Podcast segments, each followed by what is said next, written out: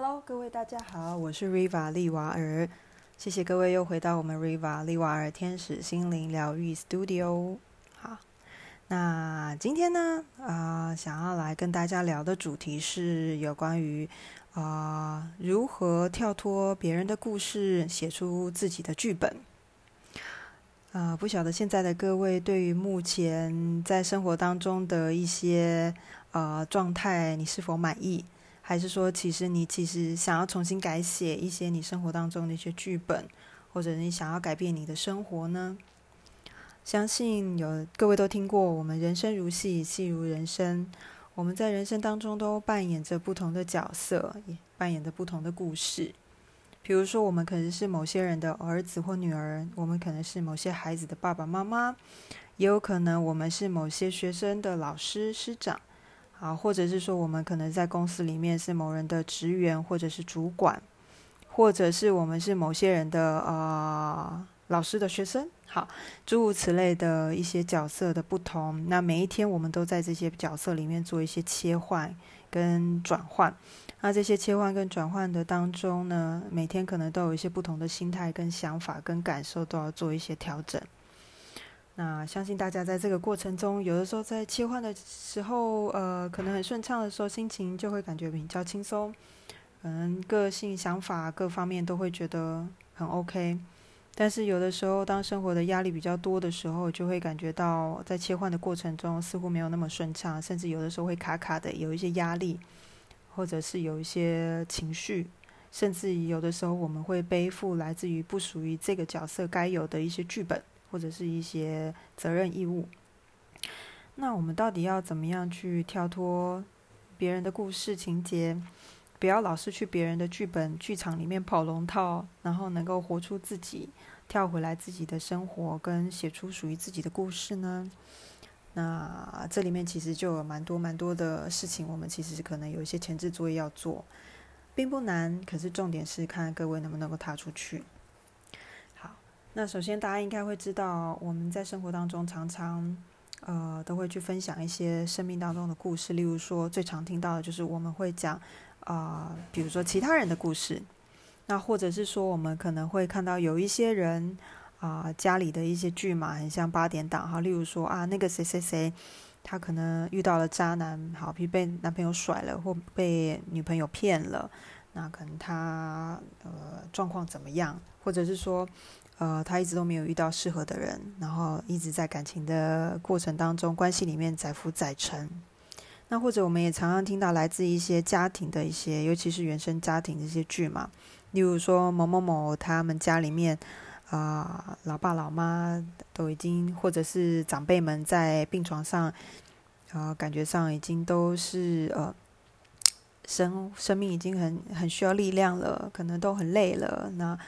或者是身体状况并不是那么好的时候，哦，全家大小还在医院或病床前面，可能大打出手，可能就为了就是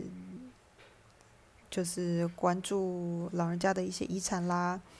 或者是呃家里的一些呃土地啦，好或者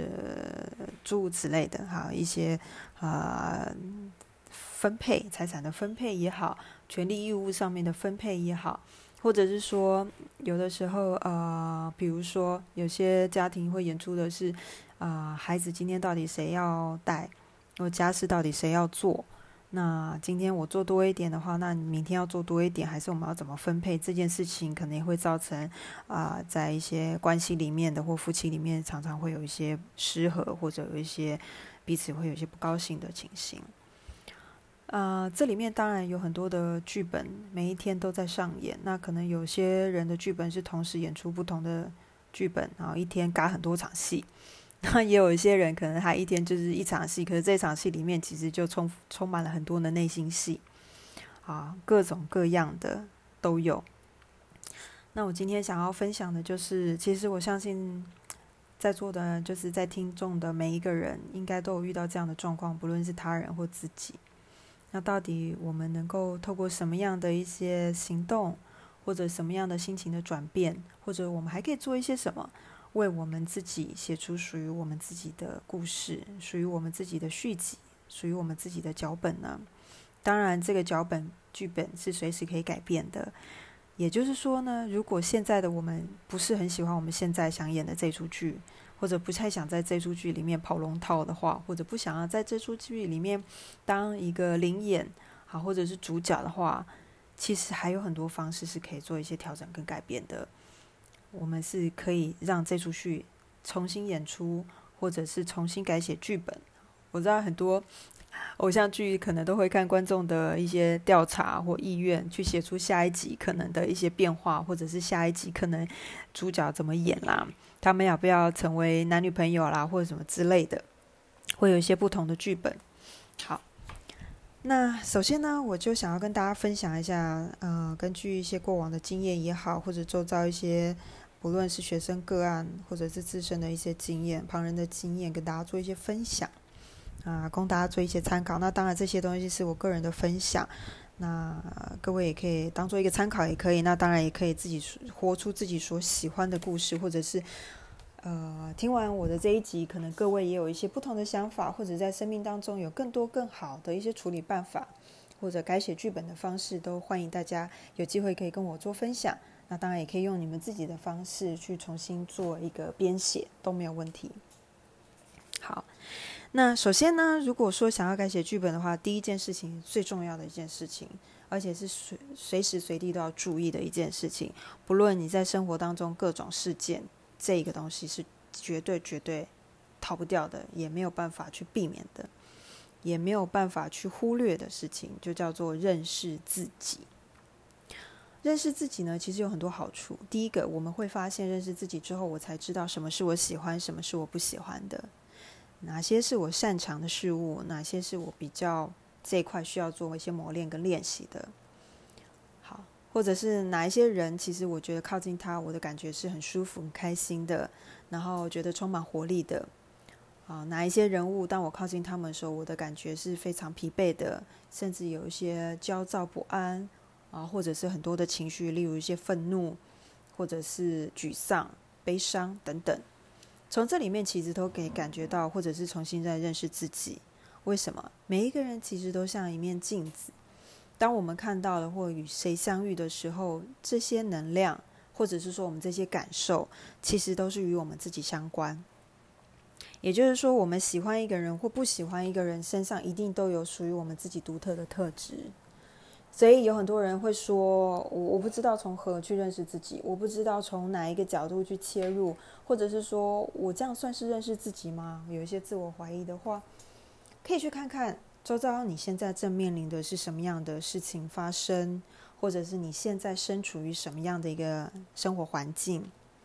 比如说，包含你的原生家庭，就是一个非常好的学习平台。它可以透过原生家庭给你的一些礼物，所谓的礼物，包含是父母之间的互动、父母之间的个性，或者是父母本身与生俱来的一些天赋，或者是他们的一些特质。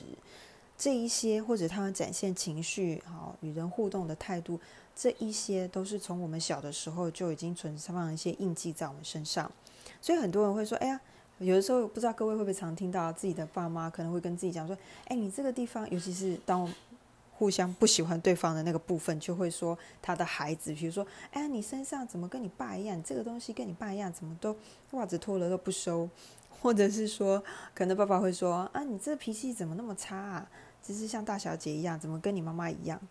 好，或者是你怎么那么爱碎念？哈，诸如此类的。”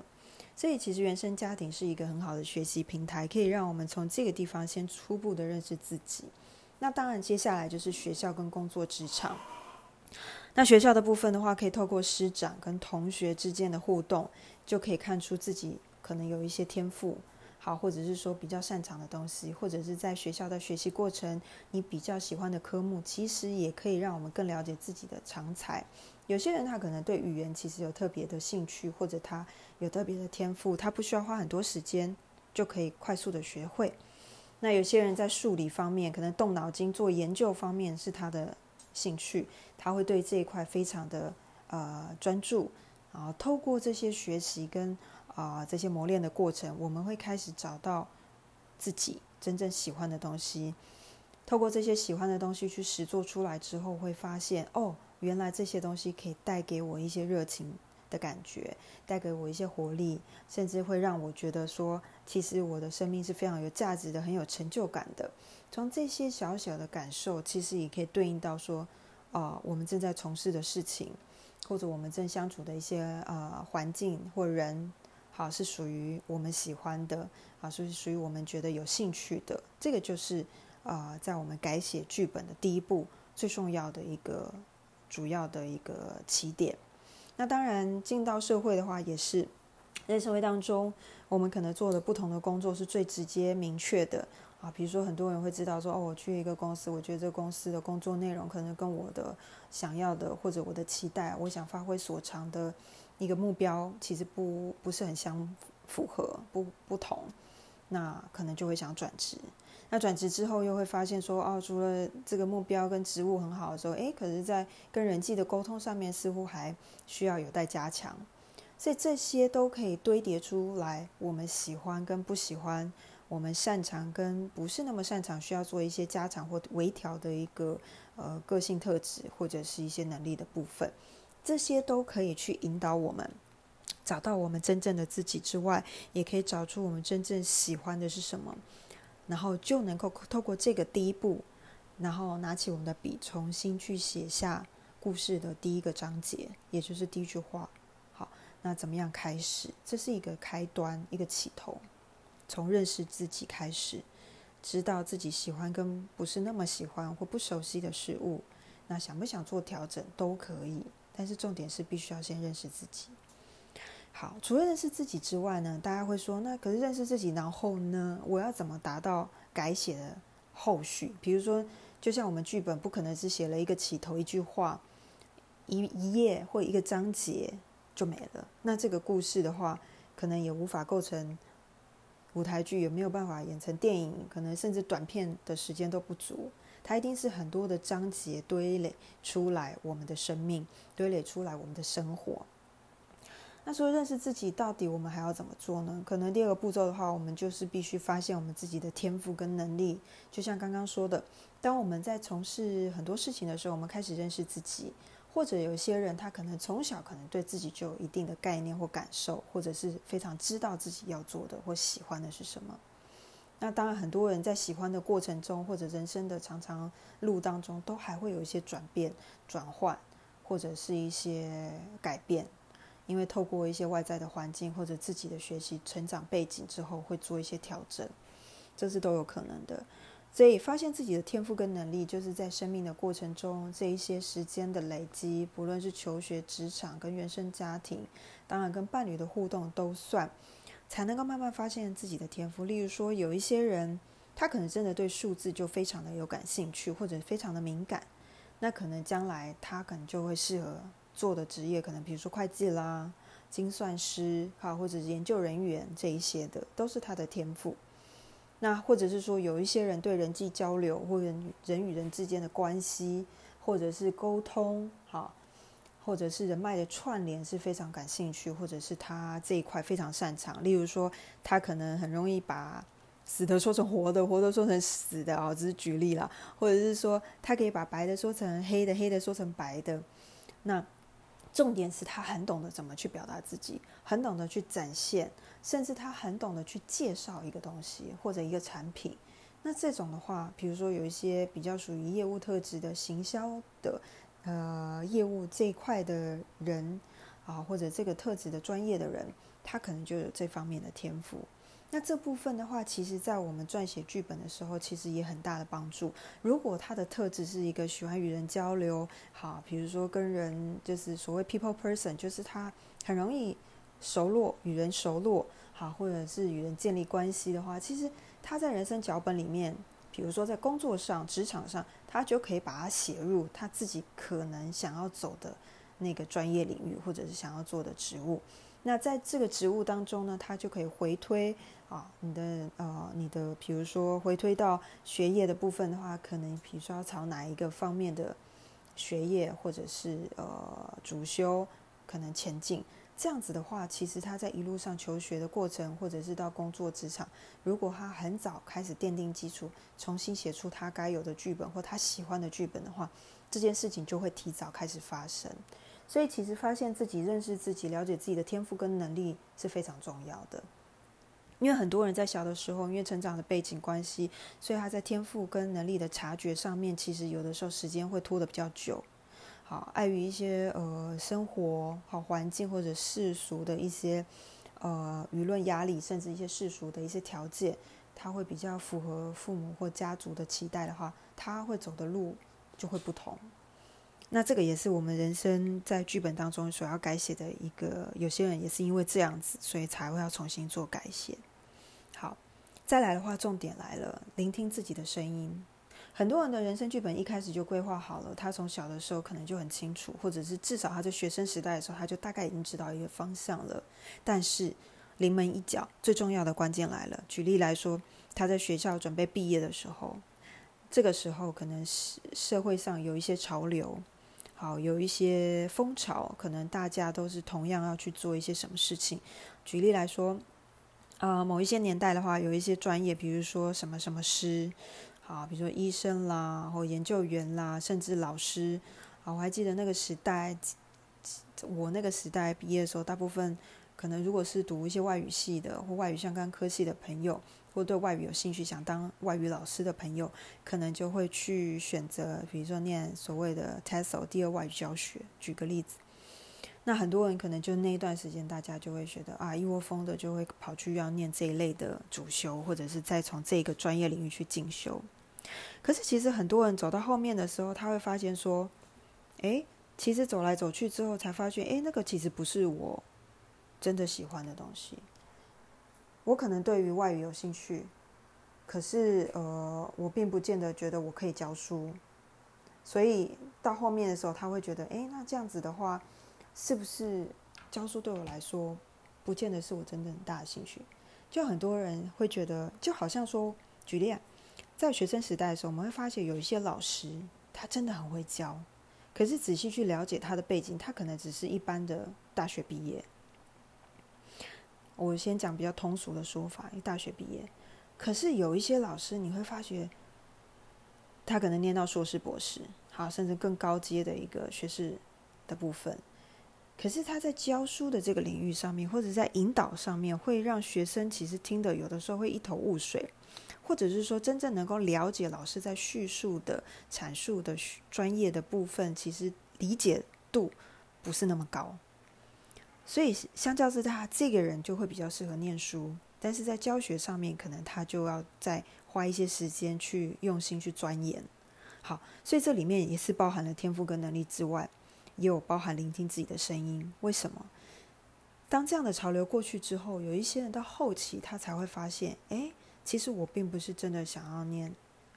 呃，外语或者教书。其实我真的喜欢的是画画，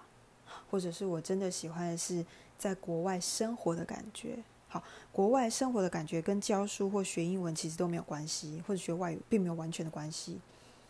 这个时候，语言其实就变成只是一个工具了。它并不是所谓我们一定要靠语言去赚钱和生财工具，而是说靠语言去成就我们想要在国外生活的这个感受跟这个媒介，它只是一个媒介。那聆听自己的声音，就是重新去找到现在的我们真的想，我们现在做的事情，真的是我们真的想做的吗？还是因为某年某月某日，我选到了这个工作？我可能选到了这个关系或伴侣，所以我就继续这样做下去。那做下去的时候，其实这过程我并不开心，然后我也没有勇气去改变。还是说我并不开心，我想改变，可是我不知道从何做起。这个部分就是要靠我们自己静下来，去聆听我们真实的感受，跟我们心里面要告诉我们真的想做的到底是什么。所以这一路来，从发认识自己。发现天赋跟能力到聆听声音其实都有关联，因为当我们聆听到声音之后，我们感受到我们真的想做的对，就是这个这个这个之后，我们才能够开始再继续写下面的篇幅，我们的人生剧本才可以有下一个进展，才有下一步。OK，好，那除了这些之外呢？然后呢？好了，我听了我的声音，我也知道我的天赋，我也认识自己，我知道哪些是我要，哪些不要。那接着呢？我要做什么？接着的话，就要去想办法离开并且进入离开不喜欢的，进入到你喜欢的领域、喜欢的环境去。也就是说，如果这个剧本写到一半，你发觉不对了，我觉得这个剧本并不是我想要的，我没有那么擅长也不喜欢的时候，怎么办呢？那是不是要考虑先暂停，继续写这个故事？有没有可能我们把专注力或时间投放在我想写的故事？那很多人会说，可是我想写的故事要从第一篇开始啊，那我就要写很久。但是有没有想过，如果我们现在不做的话，代表什么？代表这个第一章节连开始都不会开始。那我们怎么写二三四五六七八，甚至一本书呢？甚至一个完整的剧本，一个电影剧作呢？其实是达不到的。所以，当我们发现说这个东西是我们不喜欢，或者这个剧本我们现在暂时不想做了，然后也觉得好像没有办法再继续走下去的时候，那是不是就应该要面临到转换期？我们要正视我们的问题之后进行转换。那转换的重点就是要踏出第一步，至少要拿起笔来写出第一段话，为我们新的篇章重新创建、重新去创造、重新去编写、重新去发想、展现创意，才能够改变现在的生活，才能改变现在我的剧本我不想要的这个剧本。好。那除了这些之外，然后呢？那我我做完之后，然后呢？接着呢？重点就是持续的续航力了。也就是很多人在写完第一篇之后，我不知道大家对于作文，我个人作文并不是那么好，所以我常常写了作文的时候有头，可是我想不出来的时候，我可能第一个我就是放好多天才会继续写。第二个呢，就是我写到一半之后，我可能就放在那里，甚至放好几年就不写。那还有另外一个情况，就是为了要草草了结，因为比如说在学校时候要考试嘛，可能要草草了结，我就必须赶快硬塞，把所有的内容都把它塞进去。那这样子的问题是什么？套用到我们的人生剧本，我们开始做的时候，重点是执行力之外，也要续航力，也就是要坚持的毅力，不能够偷懒。当我们写到一半，就像有些人想写书，写了一两年都写不出来的原因，就是因为真的到一个某一个段落的时候，真的想不出来的时候，就会开始先暂停。暂停久了就会就会忘记，然后或者就觉得啊不太想动。这就跟我们在运动的道理一样，每天上健身房，每天锻炼，然后长肌肉。可是问题是，等了一段时间之后，比如说啊，最近疫情没有去上健身房，那可能久了在家吃东西就开始长肉肉了，不是肌肉是肉肉。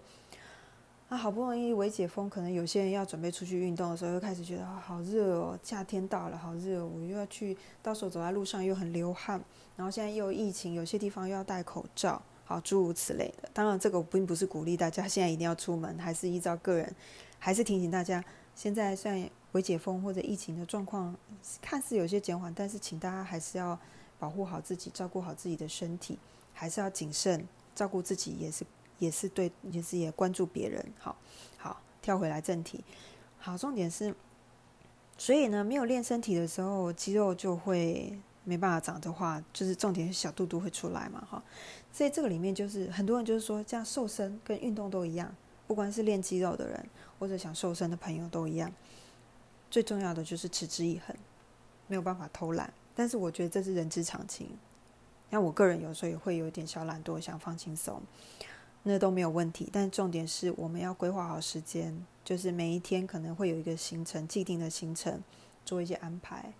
那很多剧作家也都是这样，可能他每一天都会写个几个句子或者几个章节。那当然，偶尔真的太累，或者是暂时没有灵感的时候，稍作休息一下，是为了走更长远的路，没有问题。但是休息过后，一定要记得还是要回到岗位，就是继续去完成你接下来的章节。那这样的故事才能够有机会继续串联，并且写成一本书或者一个完整的剧剧篇。所以不能偷懒，坚持持之以恒，然后有毅力的、有执行力的，持续的去扭转你的故事，持续的写出新的章节。因为这过程中一定会有一些挑战，例如说。新的章节有些东西是我们没有体验过的，我们也没有概念的时候，我们不知道怎么下笔，甚至写到一半的时候卡住，我的灵感突然不见了。好，那突然不练不见了，也就是说在过过程当中我转转变了，比如说我换职业了，我转职了，甚至我可能呃确定离开我现在的伴侣，我离开了啊，我并不是鼓励大家分手。好，或者是说我真的转变了，只这这个生活了，我从单身变成是有对象，或者有对象变成有婚姻的，其实都是不一样的过程，都可以写出不一样的故事。那每一个故事里面，它一定都会有高潮迭起，故事就是要高潮迭起才会精彩好看，才人才会耐人寻味。那如果都是很朴实的，似乎就没有人要看了。所以也就是说，我们的人生故事确实它会有高潮迭起的演出。那只是在这样的高潮迭起，如果是我们觉得当下这个高潮迭起的剧章或者这个桥段，我们要扭转的话，那就是除了执行力，就是要毅力。不能够怠惰，一定要持续坚持。在高潮迭起的过程中，怎么样把这个故事再把它凹回来？怎么样再让这个故事继续的走下去？延续性才是重点。好，那除此之外还有什么呢？好，我这个都做啦。那为什么我好像还没到那个转变的那个点？我还没看到那个点啊！我还没看到那个那一篇还在喊咔，一直咔，一直吃螺丝。在演出的过程中，我一直没有办法顺畅的把我的台词讲完。到底发生什么事？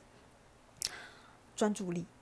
一直在做比较。什么样叫做比较？很多人说我没有啊，我没有跟任何人比较。其实每个人多少都会看着别人，然后想着自己。当我们看着别人想着自己的时候，我们去欣赏人家的成功，我们欣赏人家的优势是好事，是用欣赏的角度。可是欣赏的角度跟比较不一样。比较是说。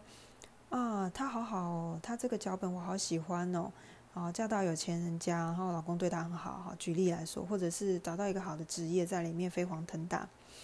嗯，我觉得他的能力怎么会达到这样呢？到底他有什么厉害之处呢？还是说为什么我没有办法？哈，那可能他比较幸运，此诸如此类。这个其实就是所谓的比较性、差别性。真正如果是向人看齐，欣赏对方的优点，希望把这个优点自己能够学起来，然后发挥在自己身上，用不同的方式去呈现出来。也就是说，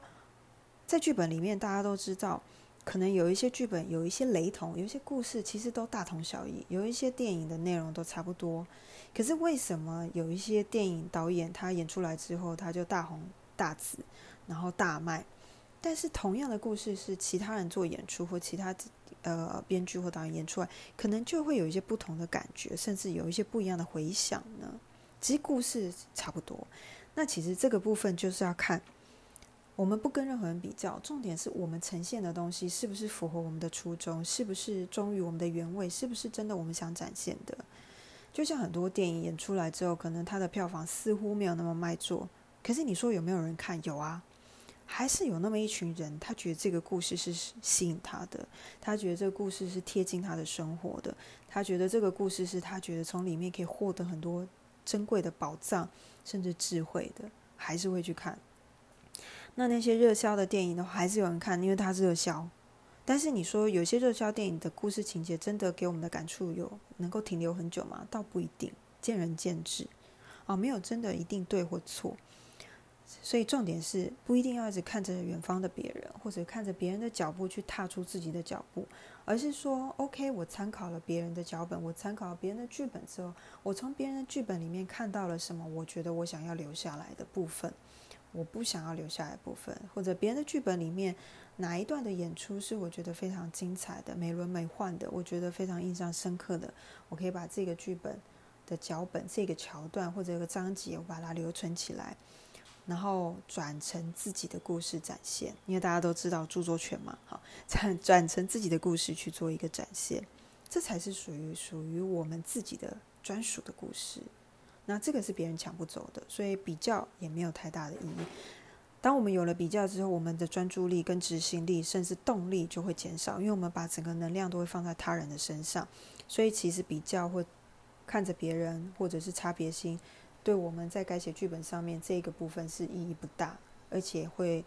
反而会让我们一直吃螺丝，帮我们一直喊卡，没有办法持续前进的一个状态。所以欣赏可以，但是不用过度的去与人相较。每个人都一定有自己的优点，也就是每个创作家都有他自己的优势跟自己的特色，展现自己的特色，展现自己不同的剧本，才能够演得精彩。OK。然后再来，最重要的是，所有事情就算都做了，还有一个最重要的问题，其实是需要克服的，就是害怕失败。当如果我们在做编剧的时候，我们害怕说，我们写到第一章节、第二章节，我们害怕说，那我这个剧本到底有没有观众，有没有导演想拍，好，会不会销售？我这剧本会有人采纳吗？我这个剧本会被呃剧组去使用吗？还是我这个剧本难道之后还要再做什么样的改变？那这样的改变会不会又让我觉得我会一直写不完？或者说这样的改变会不会让我没有办法去呃展现出原本的自己的特色呢？诸如此类的害怕，其实都会去阻碍我们重新创作我们自己的剧本，创造我们的幸福，创造我们该有的人生。其实害怕是一个非常重要的，也是非常大的绊脚石。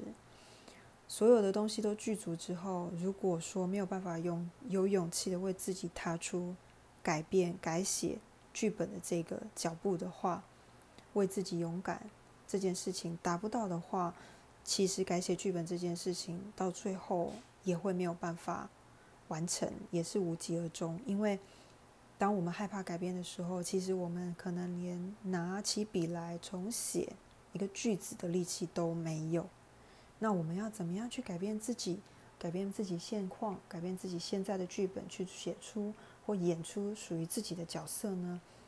这个部分就会有非常非常大的困难在里面，也会有非常大的质疑。因为当我们害怕的时候，对于我们写出来的剧本，对我们演出的剧本，其实会有很大的质疑。质疑的力量如果大过了我们想要改变的力量的话，那改变必然就很难发生，或者是他会花很长的时间，可能才会踏出一点点，或者是踏出一小步和进展只有一点点。所以害怕改变，或者是害怕为自己踏出勇敢的那一步，这是最重要而且很容易击垮我们的一个重点。就像最后一根稻草压下去，可能就垮掉了。前面都已经做好了，如果这一点大家不能够给自己多一点鼓励跟信心改变的话，其实前面的努力可能都没有办法持续。所以重点还是要对自己真实、勇敢，并且鼓励自己，对自己要有信心，一定要相信自己。这这几年来，或者是一路走来。看到的东西、听到的东西、感受到的事情、经验到的事情，这一些都会成为非常非常宝贵的呃宝石，非常珍贵的宝藏，存放在我们的身体里面，存放在我们记忆里面，存放在我们的呃个人的能力里面，它会一直累积累积。就像我们可能有些东西，比如说我不太会烹饪，可是我做一次不太会，可是两次、三次、四次，当我们多练习的话，就会越来越好。就像练钢琴啦，练舞蹈啦，练习一定会使事情变得更好，因为它会增加我们的记忆，让我们越来越熟练。所以为什么有的时候台词都要背很多次，就是这样。那剧本也是，有一些人刚写第一本剧本的话，可能没有太多的呃内容，或者觉自己觉得平淡无奇，或者是说这个剧本可能慢慢的堆叠他的一些感受。那当他写到第二本、第三本的时候，就会熟能生巧，就会越写越顺畅。个人的故事、自己的幸福脚本也是一样，还是要透过不断的去体验，人生当中勇于去尝试，勇于去接受不同的挑战，然后勇于去改变，然后勇于为自己踏出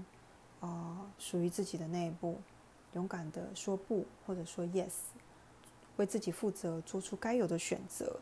这一些，如果大家都能够好好的去体验，或者是有机会去体验到，或者机机会去尝试，我相信不久的将来，大家应该都有机会写出一个属于自己的剧本。这个剧本有可能跟现在完全不一样，但是也有可能现在跟现在很类似，只是进化版、优化版。好，那到此就是我们今天大概分享到这边。那 anyway，祝福大家就是。希望大家不论现在的你过得如何，开不开心，啊，喜不喜欢现在的你，或者是生活当中是不是有很多的压力，或者你觉得很不满，或者想要做改变，都 OK。好好的珍惜每一天，好好的去享受你现在经验到的。因为当我们知道哪些是我们不喜欢的时候，其实才可以督促我们、推动我们去朝向我们喜欢的、想要的、渴望的那个剧本跟那个生活前进。这是一股推动的力量，所以好好的跟现在的自己说声谢谢，好好的跟自己周遭的人说声谢谢，好好跟目前所在的环境说声谢谢。或许不是那么容易，但是你只要愿意开口跟自己说声谢谢，好好鼓励自己，告诉自己，OK，你很辛苦，你很努力的，我们其实可以更好，好好的改变就好了，不用担心，给自己一点鼓励跟信心，我相信很快就能够为自己写下第一个新的篇章，第一个新的剧本就会完成了。OK，谢谢大家，那我们下次再见喽。如果有任何的问题，或者有任何想要听的主题，都欢迎大家可以跟我联络。那我会在上面告诉大家我的联络方式，或者是追踪我的 FB 粉砖 Riva 利瓦尔，搜寻就可以了。好，谢谢大家，那祝福大家一切都顺利平安，拜拜。